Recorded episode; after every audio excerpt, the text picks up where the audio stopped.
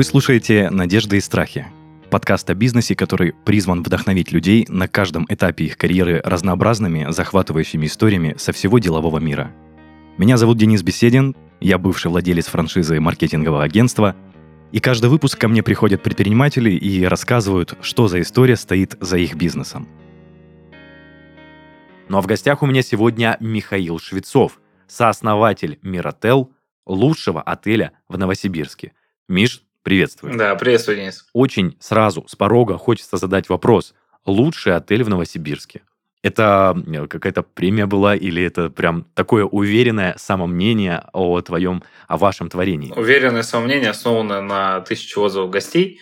А, у нас э, ну, до последнего года, чуть больше года назад, перестал работать портал Booking.com в России, но до этого времени мы все пять лет, что работали, а, мы имели первое место на портале Booking.com, то есть это рейтинг 9,5 из 10 баллов, это крайне высокий рейтинг, мы входили в топ-50 отелей нашей страны, но если говорить в Новосибирске по сертифицированным отелям, мы были э, как-то слишком первое место, потому что ближайшие наши конкуренты имели рейтинг 9,1 и 9,2. Поэтому наши 9,5, они были на голову выше, чем конкуренты. Поэтому мы смело об этом говорим. Круто. Это действительно подтверждено, потому что, знаешь, многие, а, не знаю сейчас, там, эксперты, преподаватели, я даже не знаю, с кем еще сравнить, прям я вот номер один, а это просто... Ну, маркетологи многие любят, думаю, наши с тобой коллеги. Да. Тоже я отношу к маркетингу, поэтому знаю таких много случаев. Слушай, э, Михаил, вкратце, можно ли рассказать о отеле «Миротель»? Собственно, отель «Четыре звезды». Находимся мы на левом берегу города Новосибирска. Почему я это выделяю? Потому что э, основная деловая активность и культура находится на правом берегу, то есть мы находимся в некотором отдалении, хоть и мы находимся в одном из самых густо заселенных районов города Новосибирска. У нас достаточно большая промышленная торговая зона. Поэтому у нас ориентирован наш отель был изначально на бизнес-сегмент. Но прошло время, прошел ковид, и, соответственно, спустя этого мы переориентировались, и гости поменялись. Сейчас у нас очень много гостей, это просто обычные индивидуальные гости, которые приезжают одни или семьями, и которые в том числе являются бизнесом, то есть у них такое много полярное проживание. И, соответственно, сейчас мы ориентированы на индивидуальных гостей э, в большей степени, и поэтому полностью поменяли свое позиционирование. А у нас в нашем здании находится четыре ресторана, причем это все не классические, может, там, ну, все наверняка, если хоть раз были в отеле, там, 4-5 звезд, видели эти рестораны, где белые простыни, цезарь за тысячу рублей и так далее. Вот у нас не такие рестораны. У нас четыре ресторана. Это кавказский ресторан, итальянская пиццерия, паназиатская кухня и пивной ресторан а, с городскими ценниками нормальные. Гости очень любят нас за широкий гастрономический спектр. Вот, еще есть кофейня и джентльмен-клуб. Вот такой у нас интересный комплекс. Ну и конференц-зал еще есть. Класс. Мне, мне прям честно захотелось приехать. Ты так классно а, рассказываешь о, о, об отеле. Мне прям действительно захотелось посмотреть, что там у вас. Я думаю, я сейчас примерно раз 680 рассказываю про отель на запись, ну или там на экскурсии. И еще раз там пару тысяч неофициально. Поэтому это слишком отрепетированная часть. Слушай, ну все равно круто. Значит, есть о чем рассказать. Это тоже немаловажно. Слушай, э, перед тем, как мы перейдем к твоей истории, о том, как ты стал предпринимателем. А, расскажи о, об отеле, как он давно основан и какое именно участие ты принимал в его основании или в его продумывании, в управлении и так далее и тому подобное. Давай сразу отвечу на оба вопроса тогда. Эм, это будет логичным перетечением из одного в другое. Отель открылся 1 э, декабря 2016 года. В отелях, когда они открываются, существует понятие техническое открытие. Это когда вы уже начинаете принимать гостей, но, скажем так, любому гостю вы объясняете, что извините, у нас техническое открытие, могут быть какие-то там неувязочки, а, где-то грязно, где-то что-то еще. Вот, соответственно, спустя два месяца, 31 января 2017 года, мы открылись. Я пришел работать в команду 29 декабря. А, я пришел туда как стажер, э, пришел как стажер в отдел маркетинга, а, так как э, данный гостиничный комплекс был придуман моим отцом, он меня, там, начиная с второго курса, э, начинал приглашать в свою компанию сначала бухгалтерскую деятельность, потом юридическую, и вот как такой некоторый следующий этап, это была маркетинговая практика в отеле, в действующем бизнесе. И, соответственно, я туда пришел помочь с открытием и запустить сайт. Объяснение было очень простое. Мне звонит отец, это был 22 декабря, я очень хорошо, часто рассказываю эту историю. 22 а, декабря мне звонит и говорит, что «Миш, тут есть проблема, приезжай». Я приезжаю, он мне говорит, что уже отель работает, а сайта нет, надо сделать. А я когда-то там, по молодости занимался HTML-сайтами, там, верстками и так далее. Он это знал. Вот, соответственно, позвал меня решить этот вопрос, позвал открыть, помочь с открытием отеля, потому что рук не хватает. И я пришел как на практику, там, полтора месяца отработать. Пока занимался этими процессами, то есть настраивал сайт, помогал с открытием, писали там статьи, работали с блогерами, я, во-первых, погрузился в маркетинг, я раньше с этой сферой не был знаком, мне пришлось там изучить маркетинг за неделю, вот с чем в целом неплохо справился. Ну, а вторая задача, что я разобрался очень хорошо с бренд-позиционированием, так как нам разрабатывала бренд э, сторонняя компания, и через месяц после моего ухода обратно в университет э, мне позвонил наш генеральный менеджер, он был экспат из Болгарии, иностранец, и попросил меня приехать, помочь им с документами.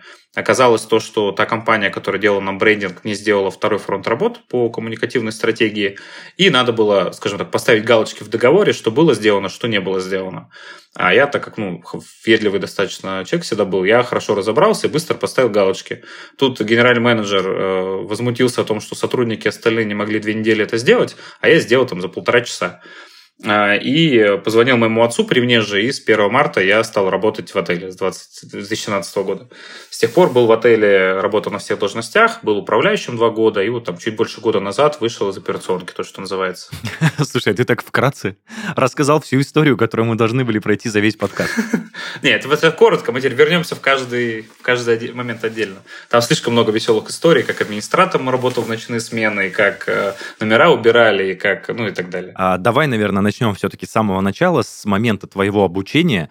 Начнем с того, что ты учился на маркетолога или с чем-то связанное с этим. У меня классическое экономическое образование, то есть это экономист кибернетик, это все, что касательно центробанков, макроэкономики и так далее. Но, соответственно, я когда поступал на это образование, то есть я учился в университете НГУ, если кто знает Новосибирск, это лучший вуз Новосибирска, и, соответственно, я учился там с пониманием, что я точно иду работать в бизнес, в том числе в бизнес отца, и мне хотелось разобраться. Но понимая и идя на фундаментальное образование, я понимал, что у меня будут, скажем так, несостыковки с реальностью жизни в рамках бухгалтерского учета, юридического дела и, соответственно, маркетинга, потому что эти дисциплины в университете слабые были в тот момент. А, и я как раз сначала после второго курса прошел бухгалтерскую, после третьего курса юридическую практику, и после четвертого, ну, в середине четвертого курса проходил вот эту маркетинговую практику. Знаешь, мне захотелось поговорить о твоем старшем поколении. Вот ты сказал, что, скажем так, задумку э, сделал твой отец этого отеля.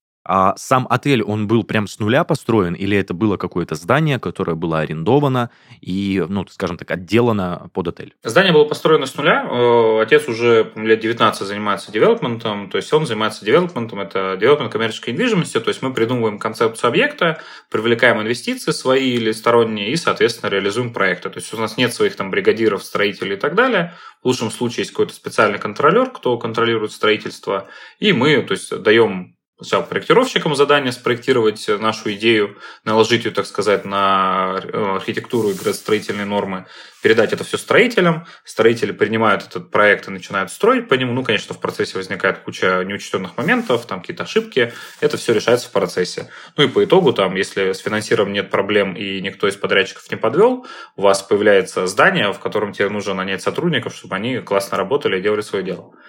Вот, это называется development, то есть создание концепции, дальше его дальнейшая эксплуатация и работа. Вот, мы этим занимаемся, собственно, проект Миротеля, он был построен с нуля, мы выкупили землю на торгах и придумали здание, построили его, и потом начали его эксплуатировать. Круто. Ну, такая, знаешь, тоже краткая история о том, как э, был рожден Миротел, скажем так. Э, тоже забегая вперед, Помимо твоей управленческой деятельности в данном отеле, а занимаешься ли ты какими-то другими еще проектами? А, меня часто об этом спрашивают с подтекстом, типа, не хотелось ли тебе уйти от отца и заняться чем-то своим? Вот. А, честно говоря, никогда не хотелось, э, потому что, ну, спасибо моим родителям, воспитанию, в целом среде, в которой я вырос, мне никогда не было бунтарского настроя по отношению к, к обществу, я не видел в этом смысла. То есть я всегда прекрасно понимал, что вот если я могу прикладывать куда-то усилия, я лучше приложу их э, в семейный сложившийся капитал, потому что мультипликативный эффект будет намного выше, чем я начну делать свое дело. Ну, тем более, когда мы говорим про такие объекты, то есть сейчас объект Миротеля оценивается, я думаю, около 2 миллиардов рублей – соответственно, ну, то есть это существенная инвестиция. Суммарно строительство было по 840 миллионов. А, соответственно, это такой, ну, достаточно большой, большая стоимость. Я понимал, что вкладывая свои инвестиции в эту, вкладывая свое время как инвестицию в этот проект, я дам больше семье и сам смогу себя реализовать, заработать там, ну, собственно, потом впоследствии получив э, часть объекта и получать с этого доход. Поэтому у меня никогда не было идеи, там, пойду, не знаю, основную свой магазин, буду этим заниматься. Когда есть э, возможность приложить свои компетенции в семейном бизнесе, это надо делать. Вот я, не знаю, часто пропагандирую историю, что э, не надо никуда уходить работать, э, если есть возможность работать в семье. Но иногда можно сделать по-другому. Можно пойти поработать где-то в крутой большой компании, вернуться в семейный бизнес и, и тогда его сделать крупным большим. Это схема рабочая классная. Вот, ну, я пошел по такой истории и сразу понимал, куда иду, иду в партнеры с отцом, чтобы, ну, очевидно, когда-то его заменить. Он в целом-то и не против. Ему недавно исполнилось 50. Он хотел как раз к 50-летию э, передать все мне, но, видя его энтузиазм в работе и все прочее, я думаю, что еще лет 10 это точно не случится. Слушай, я тоже назрел следующий вопрос. Еще пока тоже немного далекие от начала пути твоего. Вот во весь, э, во весь период, когда ты работал рядом бок о бок с отцом, не чувствовал ли ты, что, скажем так, родственные связи мешают э, взглядам на бизнес, мешают взглядам в управлении? Не было каких-то недопониманий, может быть, ссор э, на, этой, на этой основе, скажем так? Вот как в целом складываются отношения с отцом во время работы над совместным проектом? Ну, конечно, были. Было их там, не знаю, десятки, сотни. А, там, собственно, история была очень простая. У меня была раньше шутка такая достаточно рабочая, что с 12 лет я проходил собеседование. А, и как это, каждой шутке есть психотерапевтическая травма. Вот, соответственно, потом по итогу это все вылилось в то, что мы с отцом ну, достаточно сложно общались. Это где-то вот там 18-19 год. Связано это было с тем, что я чувствовал себя несколько брошенным, потому что если раньше я, то есть там пришел работать к отцу, а работал на наемного генерального менеджера, и с отцом общался достаточно мало, это где-то позволя... позволило мне, может, вырасти как личность, потому что если был бы отец там, решал бы все мои проблемы, это бы негативно сказывалось на моем развитии. То есть тут как бы как, к нему вопросов у меня нету. А вопрос к себе. Но я испытывал очевидные переживания, из-за этого были какие-то ссоры. И там вот 18-19 год мне было тяжеловато, объективно говоря. Вот, потом, э, как раз начался ковид, э, я в том числе начал заниматься психотерапевтом, ну, там, это не связано, просто э, было одновременно. И я стал прорабатывать тему еще коммуникации с отцом, и где-то, наверное, там, так плавно перетекая, возвращаясь в эту тему, где-то там за чуть больше года справился с этой темой, и теперь могу спокойно, во-первых, об этом говорить. У меня это не вызывает каких-то агрессий, ну и, собственно, очевидно, коммуникация с отцом в разы улучшилась, потому что ну, во-первых, я понимаю, что как-то взрослый человек другой не будет с тобой проводить 24 на 7, у него есть какие-то свои дела, и с его точки зрения было все абсолютно правильно, но там есть, конечно, два момента, которые, я считаю, можно было сделать намного легче. То есть у меня был случай, я, а, когда был третий год моей работы в отеле, я работал заместителем генерального менеджера по коммерции. И у меня возникла проблема, что я, а, ну, короче, у меня началась корпоративная война с моими руководителями.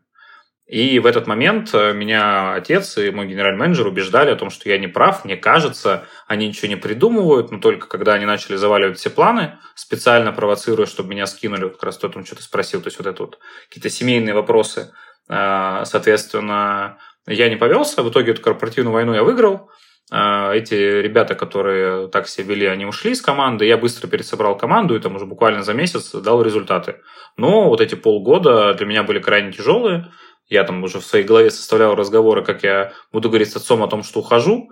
Вот, ну, где-то там, не знаю, либо я, с одной стороны, испугался этого, потому что, ну, это, опять же, тяжелый разговор был для меня и прошел эту историю, либо в целом почувствовал какую-то свою силу, что я могу это выиграть. То есть, ну, в любом из вариантов я тогда смог это преодолеть эти полгода, и после этого выстроить, свою, ну, выстроить свою команду, построить заново систему с нуля и показать результат, самое главное. Ну, то есть, и после этого результата, когда я его достиг, ну, финансово, конечно, имеется в виду, а, мне передали должность генерального менеджера. Я прям, знаешь, слушал, заслушивался и реально вникал в каждый процесс, о котором ты говорил. Спасибо за такой развернутый ответ. И все-таки ты меня убедил, что работать, наверное, с родственниками можно, но только это нужно делать грамотно, да, к этому нужно подходить правильно. Ну, и, как бы я сейчас перекал свой опыт, могу сказать свое мнение на этот счет. А, если работать с родственниками можно, абсолютно очевидно, это такие же люди, но надо учитывать, что как бы как вы общаетесь в не бизнесовом процессе. Ну, то есть у меня даже есть такая история, я могу к отцу обращаться Алексей Геннадьевич, потому что а, когда мы говорим о бизнесовых вопросах, когда я говорю с ним как собственником, как с старшим партнером, я могу абсолютно спокойно так сказать, потому что это нормально. Типа он, ну, если бы это был левый дядя, я бы с ним говорил по имени-отчеству. А, соответственно, когда мы находимся там, за семейным столом, не знаю, там его мама, моя бабушка там, накрывает стол, то, конечно, там ты, папа и так далее. А, то есть это, с одной стороны, звучит как шизофрения, но с другой стороны, если мы говорим про роли, да, возьмем какой-то другой пример, не знаю, я вот как э, мужчина имею роль там мужчины, мужа, отца и так далее там. И вот я со своей женой могу общаться там как отец нашего общего ребенка, могу как муж, могу как мужчина общаться. Это разные вещи. И вот тут то же самое. То есть в этом нет ничего такого, а, но нужно быть психически зрелым к этому, готовым. Ну, конечно, ребенку тяжело, потому что э, все-таки, когда мы говорим про возраст, не знаю, там где-то там 15-25, может 15 даже 28, э, не все дети быстро взрослеют, и детям тяжело. Я знаю очень много случаев, когда э, дети, скажем так, не проходили вот эту эмоциональную психологическую яму, желая там своим родителям что-то доказать или как-то еще, и они там либо скатывались в там плохую историю с зависимостями, либо там получали какие-то там странные э, истории после там ДТП в пьяном виде. Ну, в общем, историй много в интернете есть на эту тему. Это тяжело. То есть э, я знаю немного вот таких выживших, как я, управленцев, которые в семейный бизнес зашли, гордо прошли всю историю и продолжают его развивать. Ну, там, если честно, знаю три человека и все. Спасибо тоже за развернутый ответ. Расскажи, пожалуйста, после окончания учебы, я так понимаю, тебя сразу отец пригласил или же э, его правая рука или помощник на трудоустройство э, в этот отель. Как ты себя чувствовал? Э, это то, что ты хотел получить? Чувствовал ли ты какую-то перспективу впереди себя? А, ну, в целом, да. Расскажи свои ощущения в тот момент, когда ты пришел а, работать в эту компанию. Ну, вот там, наши слушатели могут сейчас представить себя, если они учились там на высшем образовании, вот есть так середина четвертого курса, когда ты обычно начинаешь задумываться о том, там, где ты хочешь работать, если ты раньше где-то не начал работать. То есть у меня не было там никакой не знаю, финансовой необходимости выходить там работать с первого курса, что-то делать. Я в целом не считаю, что это э, что-то важное и необходимое, но как бы я получал такой более спокойные условия, в которых э, мог э, там, заниматься теми вещами, которые мне нравятся, веселиться, развлекаться в университете, все это любят, учиться хорошо, познавать э, дебри науки и после этого еще успевать работать. И в середине четвертого курса, когда мне отец предложил, я испытал это как некоторый вызов, потому что это был, наверное, первый раз, когда отец обратился не с идеей там, иди что-нибудь поделай в офисе, там, наберешься ему разума, когда нужно было помочь ему в запуске сайта и проведении открытия. То есть была конкретная задача, которая была, может, не конкретно сформулирована, но спасибо там моему фундаментальному образованию, какому-то базовому знанию в маркетинге, мне было понятно, что надо делать, и мы вместе с коллегой с моей, с вторым маркетологом, мы эти задачи выполняли. Вот, поэтому как бы испытал я достаточно приятное ощущение. И когда спустя месяц, это был февраль, то есть еще там не закончился четвертый курс, э, меня позвали на работу, и с 1 марта я начал работать, то есть я как раз это было завершение написания дипломной работы, это была подготовка к э, экзамену, то есть я там работал по 3-4 дня в неделю, и остальное время готовился к выпускным моментам. У меня не было ощущения, что я буду тут работать. Э, когда меня отец звал на практику, у меня не было такого ощущения. Я думал, что я спокойно доучусь, возможно, даже доучусь магистратуру. Возможно, эта магистратура могла быть за границей, мы такой вариант рассматривали. Но когда вот так оказалось, что я оказался в поле, в рабочем, и начав коммуницировать с командой, я принял решение, что я лучше буду получать рабочий опыт, находясь в действующем бизнесе, чем поеду в какую-нибудь Швейцарию, отучусь там на ательера с дипломом, но не получу практический опыт. То есть у нас достаточно была квалифицированная команда, чтобы этот опыт цеплять с нее. Поэтому я пошел в магистратуру в Новосибирск э, в постстратегическом управлении, мой же вуз, и начал полноценно работать в команде. И вот это как раз там, ну, в каком смысле а, определило дальнейшую мою работу, потому что я в течение года работал сначала как маркетолог, потом как бренд-менеджер, потом второй год я как раз работал в разных отделах, в том числе там и ресепшн я 4 месяца почти работал, и номера убирал, с инженерами ходил, то есть много всякой деятельности было. Вот, и уже там после этого перешел на руководящий пост. Ты имеешь в виду, вот сразу меня зацепил вопрос, на ресепшене стоял и убирал номера, то есть это были такие, знаешь, административные хостовские штуки, да, то есть ты встречал гостей, а, заселял их в номера. Я делал всю грязную работу в отеле, кроме я не работал охранником, ну и видеооператором по совместительству. То есть, э, можно сказать, все деятельности отеля я знаю наизусть, э, потому что я их делал ручками. Э, может быть, это какой-то неочевидный момент, но общаясь со всеми, кто так или иначе в семейном бизнесе, лучшее, что можно сделать с ребенком, это показать ему разноплановость своего же бизнеса. То есть сегодня ты работаешь в отделе логистики, завтра в отделе маркетинга, потом в отделе продаж, и это должно быть какое-то конкретное большое погружение. А, потому что, например, если бы я пришел на ресепшн, там был бы какой-то дурачок, а не мой тогдашний руководитель, я бы там отработал две недели и ничего бы не понял. Он пришел и с самого начала заявил о том, что мне надо минимум два месяца там отработать. Ну, то есть, иначе это просто смысла не имеет. Я за три недели только обучусь, и потом еще месяц буду там где-то а, что-то там, ну, получать рабочий опыт. И мы договорились сначала на два месяца. Соответственно, отработавшись э, месяц, мне было крайне тяжело, может, где-то недели две, на самом деле, не месяц. И я испытывал сильные там терзания, потому что мне не нравилась вот эта история с обслуживать. Все-таки я там мальчик из э, достаточно обеспеченной семьи, а у меня хорошее образование, ну, как бы эго блистало. Все-таки самый такой возраст, когда хочется всему миру все доказать. И я испытывал сильные на эту тему переживания. И оказалось, что ну, мне казалось, что как бы я достоин большего. А в итоге в какой-то момент меня перещелкнуло. В один момент возникла кризисная ситуация с гостями. Ну, в общем, произошел некоторый инцидент в номере. Мы, в общем, нам мне позвонил, позвонил коллега и говорит, тут проблема в номере, очень много грязи, приходите, будете помогать убирать, потому что в отеле высокая загрузка и убирать некому. То есть горничные не могут потратить время на уборку этого номера. Мы поднялись с нашим коллегой, и оказалось, что в этом номере, в общем, очень много э, блевотины, которые оставил предыдущий гость. Боже мой. А мы стали это все экстренно убирать. Ну и понятно, когда тебе там, ты молодой, ты сидишь, вытираешь чью-то чужую блевотину, ты не думаешь, что твоя жизнь удалась. А, и я ехал домой после этой смены и думал, что все, я завтра звоню отцу, говорю, что я больше в этом работать не буду, это вообще там недостойно моего величия. Но в какой-то момент меня перещелкнуло, потому что я понял, что я не убираю номер после какого-то там плохого гостя, который там перепил и его стошнило, а я убираю номер для следующего гостя, который заехал в этот номер, ну, благодаря там системе чистки номера, благодаря зонаторам и так далее, он уже не, не знал, что в этом номере вообще что-то произошло. То есть запах был весь удален. И вот этот момент, что ты работаешь как бы не вот этот косяк предыдущего гостя там устраняешь, а ты работаешь для следующего гостя, чтобы он получил номер, ну, за который он заплатил по высокой цене и остался доволен, это был какой-то важный перещелк в моей жизни, после которой мне стало легко работать на ресепшн. Я отработал благостно два месяца, получил огромное удовольствие от этого опыта. Потом я точно не помню, я то ли уезжал в отпуск, то ли что-то такое делал. В общем, меня не было там где-то неделю-две, может, был на какой-то конференции. И когда вернулся, мне генеральный менеджер предложил продолжить эту работу, но не в качестве администратора ресепшена, а как guest relation manager, тот, кто занимается заботой о гостях. Мы тогда хотели эту структуру построить.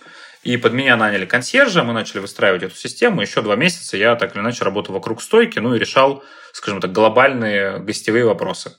Так что ну, я считаю, что вот это там 4 месяца работы стойки, они как раз того и стоили. А знаешь, у меня еще какой вопрос родился. А какие обязанности были непосредственно у твоего отца? Вот ты рассказывал, что ты во многих процессах поучаствовал, а погружался ли в какие-то рутинные, скажем так, эм, операционные задачи непосредственно твой отец? А, нет, э, можно сказать. Э, но он достаточно въедливый человек, как и я. Ну, собственно, у нас это семейная черта. А, он погружался, ну, значит так, он как бы погружался теоретически. То есть он достаточно хорошо понимал, как что-то делается, но ручками это не делал. То есть он понимал, как организован процесс заселения. То есть есть там специальная ПМС-система, это система управления отелем. Соответственно, в ней надо что-то понажимать, и вот гость, он из одной системы переходит в систему заселения заселенный в конкретный номер. То есть он, конечно, не знает процедуру заселения, но он понимает ее идею. Вот. Ну, а я, соответственно, погрузился внутри, потому что, во была такая возможность. И, ну, и в-третьих, я считаю то, что а, то есть на той должности, на которой я был два года как генеральный менеджер, ты должен знать все технические моменты всех специальностей, потому что если ты не будешь этого знать, ты, ну, тебя будут обманывать. А отельная индустрия, в ней достаточно часто сотрудники ведут себя недобросовестно, и они ну, приводят к обману. В итоге, ну, вот это знание всех специальностей отеля, а их на самом деле 16, и поработав на всех из них, ну или так или иначе, зная полностью процедуру контроля, то есть я как сантехник, я, конечно, мало чего умею, но я как руководитель сантехников неплохо разбираюсь в вопросе. И вот, соответственно, таких 16 специальностей абсолютно разных, они позволили мне эффективно управлять отелем, эффективно пройти кризис 2020 года, который был в первую очередь ну, на наш сегмент сильно э, оказал влияние. И после этого там, организовать правильно команду, сделать так, чтобы отель рос, развивался дальше. То есть те запалы, которые мы тогда создали за 2021 год, он до сих пор приносит свои плоды. Знаешь, раз уж затронули, скажем так, тему операционки, ты рассказал историю не про самого лучшего гостя. Знаешь, а вопрос следующий. С какими проблемами э, сталкиваются управленцы отеля, были ли какие-то еще проблемы с гостями, например? С гостями ни одной негативной ситуации вспомнить не могу, потому что они абсолютно нормальные, потому что я стал к этому так относиться. То есть, не знаю, нам звонит гостья, у нее что-то случилось, не знаю, там какая-нибудь аллергия пошла, жалуется наше постельное белье. Мы, естественно, присылаем э, наши гипоаллергенные средства для э, чистки э, постельного белья, присылаем всю номенклатуру, говорим, ну, быть не может. Типа, и материал, собственно, постельного белья. Вряд ли у человека аллергия на хлопок. Вот, ну, соответственно, как бы человек там, не знаю, соскакивает с этой истории, говорит, ну ладно, так получилось. Алкогольных историй, и там не только, было вообще безумное множество, они все смешные, и даже как-то их вспоминать, их было слишком много, чтобы какую-то из них помнить я бы даже сказал, это становится в какой-то момент рутиной, и в какой-то момент это становится некоторым энтузиазмом. То есть это такой, опа, что сегодня гости выкинут? Ну, условно, да, какую там новую особенность. И ну, и вот ну, мы стараемся это на уровне ДНК команды, да, то есть я очень люблю там тему корпоративной культуры предприятия, потому что на уровне ДНК, когда команда не воспринимает э, проблемы как э, какую-то ну, проблему, да, то есть это, ну, это плохо сказывается на культуре, потому что у них тратится энергия на это, они себя плохо чувствуют и переживают на эту тему. А когда они относятся к каким-то там испытаниям, которые подкинули гости, как некоторым вызовом, ну и с пониманием, что, о, блин, такой ситуации еще не было, это значит то, что как это, все не зря, и мы развиваемся, и что-то новое происходит. Ну, то есть у меня сотрудники, в первую очередь, ну, я, конечно, мы с энтузиазмом относимся к каким-то новым таким испытаниям, которые гости подкидывают. Поэтому как-то вот, ну, не знаю, у меня уже какая-то проблема. Я за последние там полгода перестал вспоминать истории из вот той жизни. Может, надо специально вспомнить, чтобы на подкастах рассказывать. Ну, вот смотри. Ну, гуляет голый гость по, по этажу.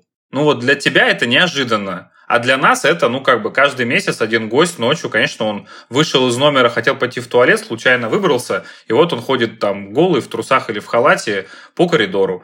Это, конечно, высматривает видеооператор, у него ставят, стоят на это ну, определенные, ну, короче, выделяется камера, на которой гость ночью гуляет. Естественно, он это видит, отправляет сотрудника, который провожает гостя в номер, из которого он выпал. Ну и, соответственно, все в порядке. И таких случаев в каждом отеле мира происходит постоянно. Просто ты, когда живешь в отеле, ты не знаешь, что там, не знаю, случайно в 4 утра проснулся, а рядом с тобой прошел какой-то голый мужик. Ну, почему-то, кстати, это всегда мужчина. Вот. Э, ну, как бы, но как бы это обычная, обычная вещь. Ну, то есть, этому даже не надо, ну, я этому не удивлюсь, если увижусь как клиент, что я живу в отеле, что-то происходит. Слушай, прикольно. Ну, знаешь, я как гость многих отелей, я не видел таких случаев, но просто, знаешь, слушая тебя, я понимаю то, что, наверное, да, это все-таки достаточно часто случается. Отель – это мини-город, и как бы, ну, то есть, ты можешь жить в отеле, вообще не знать, что там, не знаю, вчера засорилась канализация, э, не знаю, там позавчера было какое-то нашествие крыс, послезавтра будет, там, не знаю, исчезло, исчезли все бананы из города. Ну, то есть ты просто это не будешь знать. А отель это как-то обыграет, сделать так, чтобы ты не заметишь и будешь жить дальше. Ну, то есть в некотором смысле мне близка позиция там, моего коллеги из Питера, отель Гельвеция. Он всегда говорит, что отель это театр. И вот мы, ну да, поддерживаем эту какую-то идею, что все в мире хорошо. В отеле слишком многое может сбойнуть, и, ну, то есть все в основном на человеческом факторе. И твоя основная задача это придумать, а как бы эти сбои прошли так, чтобы гость этого не заметил. Класс, класс. Такой небольшой ликбез по поводу управления и в целом взгляда на отельный бизнес. Итак, давай вернемся дальше к твоей истории. А, мы с тобой остановились на том, что отработав на стойке администратора и съездив в отпуск, тебя пригласили снова, но только как в роли управленца. Не, как Раска... guest relation менеджер, отработал еще два месяца и потом стал да, заместителем генерального менеджера. Расскажи про вот этот промежуток, что происходило дальше, как развивалась э, твоя карьерная лестница и в целом к чему ты шел? А, ну, то есть, э, когда мне предложили возглавить коммерческий департамент, это было в тот момент четыре отдела, потом мы там передоговорились, я забрал три отдела, потому что мне банально не хватило бы времени на все, и с точки зрения архитектуры бизнеса ну, было более правильно по-другому сделать. Я забрал на себя три отдела. Это отдел маркетинга, отдел продаж, отдел организации мероприятий. А, собственно, эти отделы, они занимаются привлечением денег в отель. То есть, ну, еще есть дополнительный отдел бронирования и служба ресепшн, которая принимает заявки от индивидуальных гостей. Но мы это выделили, чтобы у меня была возможность погрузиться в, ну, скажем, B2B сегмент и маркетинг. Я погрузил эту тему. Тут, надо сказать, была интересная история, если мы говорим, ну, все-таки это подкаст про мое личное становление. Вот, поэтому там был некоторый момент, что меня очень неправильно представили коллективу. То есть, э, как бы сделал я? Я бы за несколько месяцев, не знаю, там, 1 ноября сказал бы о том, что все, с 9 января живем по-новому. С 9 января вот Миша, вы его все узнаете, он везде работал на всех специальностях, будет руководить отделами. э, будет заместителем генерального менеджера. Свыкайтесь с этой идеей, все, через два месяца поговорим. А в итоге было как? Люди ушли на выходные на январские, вернулись, и тут 9 января на первой утренней планерке им объявляют, что теперь у них другой начальник, не генеральный менеджер, а я. Вот, это было воспринято тяжело, чуть ли не с истериками. А, две недели я успокаивал коллектив, ну, прям не мог, то есть, начать управлять. Тем более, это мой первый управленческий опыт. У меня до этого был один консьерж, которому 63 года. То есть, а я тут 10 человек, много девчонок, я не умею ими управлять, вообще не умею управлять. А, соответственно, это был такой достаточно странный опыт. Я до сих пор не понимаю, почему отец и генеральный менеджер так сделали, но я думаю, что они просто не подумали, как неправильное представление сотрудника может вообще исказить э, работу подразделения, тем более это финансовый отдел. Ну, это наука всем руководителям, как вообще делать повышение. Потому что мы вот сейчас, когда объявляем какие-то повышения, мы всегда их объявляем, ну, хотя бы недели за три, правильно объясняем, почему повышение такое, объясняем э, мотивацию нашу, объясняем мотивацию сотрудника, и все к этому нормально адаптируются, потому что у них есть время там пройти пять стадий принятия, чтобы к этому начать. А когда вы пытаетесь это сделать, скажем так, по-живому на операционном столе, это плохо получается. В итоге, собственно, эта история была принята тяжело, ну и как я уже там проспойлерил какое-то время назад, эта история привела к тому, что а, началась мини-корпоративная война, то есть я более-менее уперся в маркетинг, как раз стал полностью пересобирать маркетинговую структуру. Мне сильно много не нравилось в тот момент. Мне дали больше ответственности. Ну, это была вот такая классическая история, когда я пришел к руководителю и сказал, так, давайте так, я буду делать, как я считаю нужным, но если у меня не получится, то мы будем делать, как вы хотите. Вот. И мне дали это право э, делать то, как я хочу, и у меня получилось. По совместительству в этот момент я еще заканчивал магистратуру, у меня была магистрская диссертация «Анализ эффективности инструментов цифрового маркетинга в сфере гостеприимства». Я тогда протестировал 104 инструмента ну, за два года обучения. Это позволило мне достаточно смело строить маркетинг гипотезы, считать роми и эффективно управлять маркетингом. В это я сделал фокусировку в первые три месяца работы – сложно погрузившись в отдел продаж, так как мне, можно сказать, туда ну, не пускали сотрудники, которые там работали. А, они не воспринимали меня как руководителя в первую очередь. Ну и после этого вот началась корпоративная война, которую я выиграл. А, все несогласны были уволены, с остальными мы продолжили прекрасно работать. Ну и пересоздали коллектив. Вот. После этого я полгода работал, с какого-то момента стал не только заниматься коммерцией, но вышел, когда закончился отделом продаж, на общие вопросы, ну, скажем так, на операционные. И в этот же момент получил повышение мой коллега, он был руководителем ресепшн, стал управля... операционным директором. Мы с ним вместе повысились до позиции двух замов, то есть я отвечал полностью за коммерческий блок, он за операционный. Мы полностью приняли все обязанности генерального менеджера, и там последние 4 месяца генеральный менеджер ходил по отелю, развлекал сотрудников, потому что работы у него не было. То есть он завершал контракт. Ну, а я принял на себя все обязанности, ну и после этого занял его место как генеральный менеджер. И на данный момент находишься на нем? Нет, я спустя два года передал позицию генерального менеджера как раз операционному. Он был моим замом все это время, два года. Он сейчас занимается этим, ну, продолжает управлять отелем уже полтора года, э, как единочасно. Вот, я вышел из операционки, то, что называется классическим предпринимательским термином, э, и занимаюсь вот новыми проектами. То есть у нас сейчас одна стройка мы запустили, она скоро закончится. Э, я запу... ну, занимаюсь развитием. Я также в Миротеле продолжаю контролировать четыре процесса. Ну, скажем так, я это делаю со стороны собственников. То есть не в качестве как изнутри команды, а извне. Это стратегический маркетинг, так как я это создал, почти все сотрудники прошли через меня, я их обучал, так я еще преподаю маркетинг а, в университете. То есть э, я хорошо знаю систему, я ну, выстраивал систему, я ее контролирую. Это корпоративная культура, ну, все метрики от... Э, мы отслеживаем средний срок службы сотрудника. А, стараемся эту метрику вырастить. Мы ее за год вырастили ну, почти на год, то есть у нас никто не уволился. И сейчас у нас эта метрика 3,2 года. Для сравнения, для тех, кто не понимает, в Амазоне 2,2, например, всего. У нас больше, чем в Амазоне, причем Амазон уже лет 25, и там есть сотрудники, которые работают с первого дня, а нашему отелю всего 6,5 лет. Это финансы, ну, то есть вся БДД, БДДС, БДР я контролирую, все платежи идут через меня. А, и четвертое – это безопасность, все, что касательно юридической, финансовой безопасности, ну и там прочие моменты, связанные с управлением предприятий, я эти моменты контролирую. Но безопасность именно как э, юридического лица ты имеешь в виду? Ну, безопасность, скажем так, собственников, ну и, собственно, команды. То есть э, я прекрасно понимаю, что даже там мой прекрасный управляющий, он не может знать всех нюансов. У него не было когда-то стажировки в юридическом отделе, у меня было.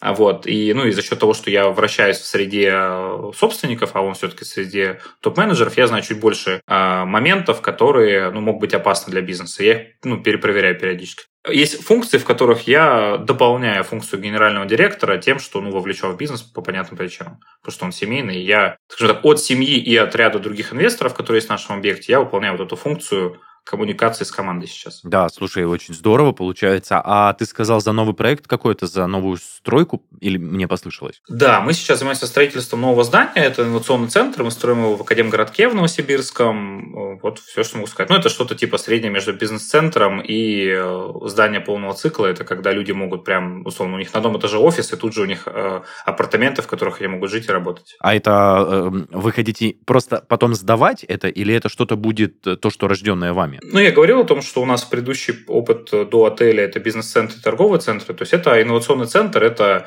модное название бизнес-центр, просто ориентировано под Академгородок. Академгородок – это научные предприятия, там есть технопарки и так далее. То есть это ориентировано на что-то среднее между IT, биотехом и всего остального. А у вас уже есть те, кто хотят туда попасть? У нас есть, э, да, покупатели объектов, есть потенциально те, кто хотят зайти туда на аренду, вот, со многими разговариваем, э, но пока все ждут, когда мы, скажем так, сдадим второй этап строительства, то есть когда зайдем во внутреннюю отделку, и как раз пойдут сделки. Это будет плюс-минус через месяц. А, то есть это уже на стадии, грубо говоря, финишной прямой? Да, у нас всего 6 этажей надземных и 2 подземных, то есть небольшой объект, мы построили его чуть больше, чем за год построим, вот, то есть за 14 месяцев, вот, поэтому в эти сроки и упираемся. Слушай, хорошо, последний вопрос касаемо Миротела. Есть ли какое-то желание, скажем так, сделать э, ну, я не могу сказать сетку, да, ну, действительно, какую-то сеть, может быть, по России, конкретно по франшизе, допустим, продавать э, устройство этого отеля. Не было таких планов? А, мы это все разбирали, смотрели. На самом деле есть много нюансов касательно этой деятельности. Понимаешь, там, не знаю, ну, у тебя в описании есть, что ты раньше, у тебя была франшиза маркетинг агентств. Но если возьмем типичную франшизу, не знаю, там, каких-нибудь, э, ну, очень простой возьмем, не знаю, шаурма, а, там достаточно простая бизнес-модель. Ты открыл там 10 шаурмы, что-то их закрыл, там что хочешь с ними делаешь. А в отелях, ну, это достаточно сложный бизнес, многомиллиардные инвестиции иногда требуются на открытие отелей. Там так просто не поедешь. И очень многие собственники, они либо идут по проторенной дорожке, нанимают международных операторов, ну, там, в текущей истории международные не работают, есть внутренние команды российские, кто занимаются, есть там Азимут российская сеть, Космос российская сеть и так далее. Соответственно, идут по вот этим стезям. Вторая стезя, как мы начали делать независимый свой бренд, веря в свой потенциал, успех и, собственно, желание доказать миру, что мы можем сделать лучше, чем Хилтон и Мариот.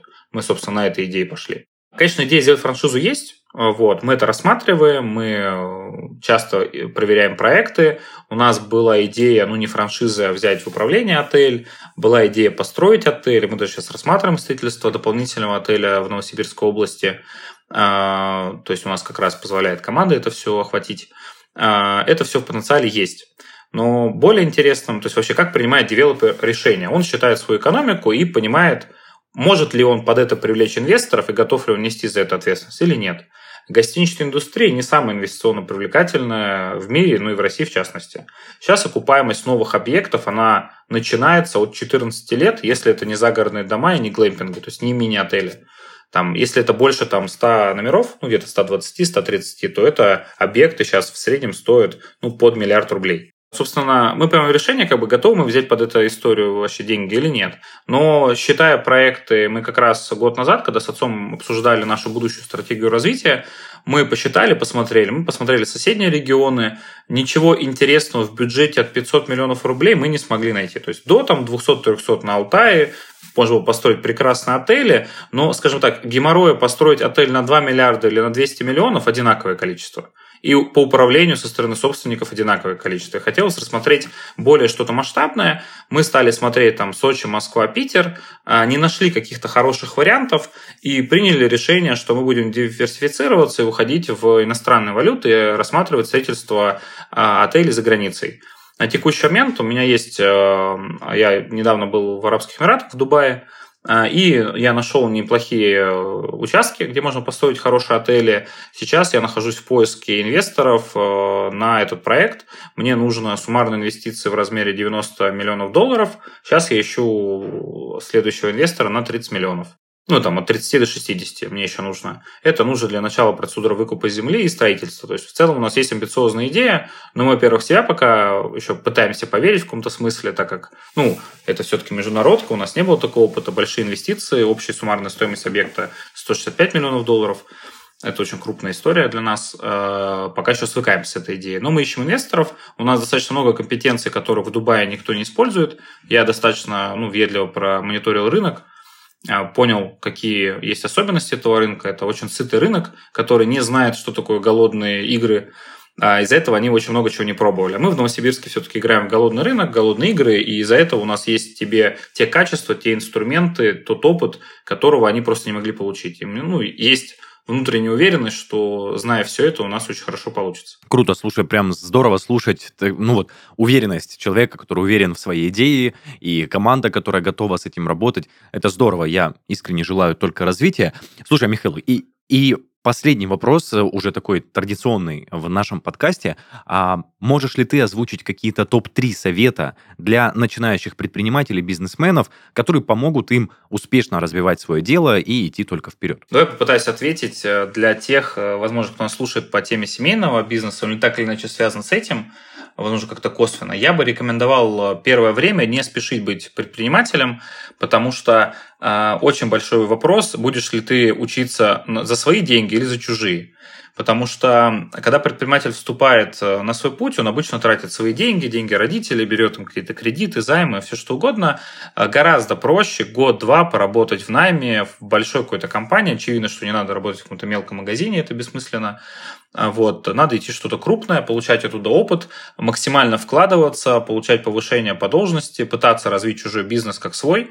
И уже из этой позиции, когда ты плюс-минус понял, как это работает, когда ты там походил по тренинге, где за тебя заплатили, когда ты начал этим заниматься, после этого уже можно уходить в свой бизнес, вернуться в семейный бизнес, то есть как угодно. Эти случаи мне намного больше нравятся, потому что мне до сих пор смешно, когда я вижу предпринимателей, которые там, не знаю, 35-40 лет, они уже там по 15, по 20 лет занимаются бизнесом, и они ни разу в жизни не занимались маркетингом своей компании. Ну, до смешного обидно, что происходит в России из-за вот таких прецедентов. А, ну, потому что это смешно. Э, сегодня у нас э, все-таки 23 год, это вообще век маркетинга, и маркетинг правит всем в бизнесе. Если ты этого не понимаешь, ну о чем разговор? А когда ты подаешь какую-то большую компанию, тебе там это популярно объяснят в молодости, ты сразу поймешь, как это работает. Желательно попасть в какую-то хорошую контору, желательно, ну, например, у меня есть товарищ, который в молодости попал в Яндекс, отработал там 5 лет и вышел из Яндекса, пошел в предприниматель. Так он за 5 лет Яндекса, понятно, вырос из Новосибирска, уехал в Москву, в Москве получил огромное количество связей, э, получил огромное количество понимания, как все работает, и сейчас строит достаточно успешную большую компанию. То есть это хороший путь, который многие не рассматривают. Это первый совет. А второй совет – это, конечно, не забывайте строить отношения, семью, заводить детей, потому что это может стать одним из самых сильных мотиваторов вообще продолжать а, действовать, когда что-то ну, что не получается. И третий совет такой достаточно легкий – это верьте в невозможное, потому что иногда именно это и сработает. Иногда что-то в жизни происходит, и ты начинаешь верить в магию, потому что какие-то события происходят, и ты не понимаешь вообще, как так происходит, но оно же происходит. И вот когда я ставлю себе какую-то амбициозную цель, например, строительство гостиничного комплекса в Дубае, с одной стороны, как бы, ну, кто я такой, чтобы заявлять э, вообще такие вещи, ловлю синдром самозванца, но добавить немножко веры и магии – Тут э, созвон с одним с family офисом, потом приезжаю в Дубай, меня встречает какой-то мультимиллиардер и начинает рассказывать, как он управляет пятью отелями в Дубае, где-то что-то еще, потом приезжает э, э, там, племянник наследного принца Рассельхайма и начинает рассказывать, это соседний Эмират с Дубаем, как они там управляются землей, и вроде бы все получается. Поэтому немного веры в себя, немного веры в магию, довериться каким-то процессам, и очень многие вещи станут в этой жизни гораздо легче.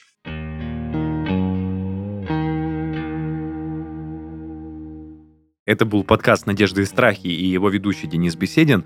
В гостях сегодня был Михаил Швецов, напомню, сооснователь лучшего отеля в Новосибирске «Миротел».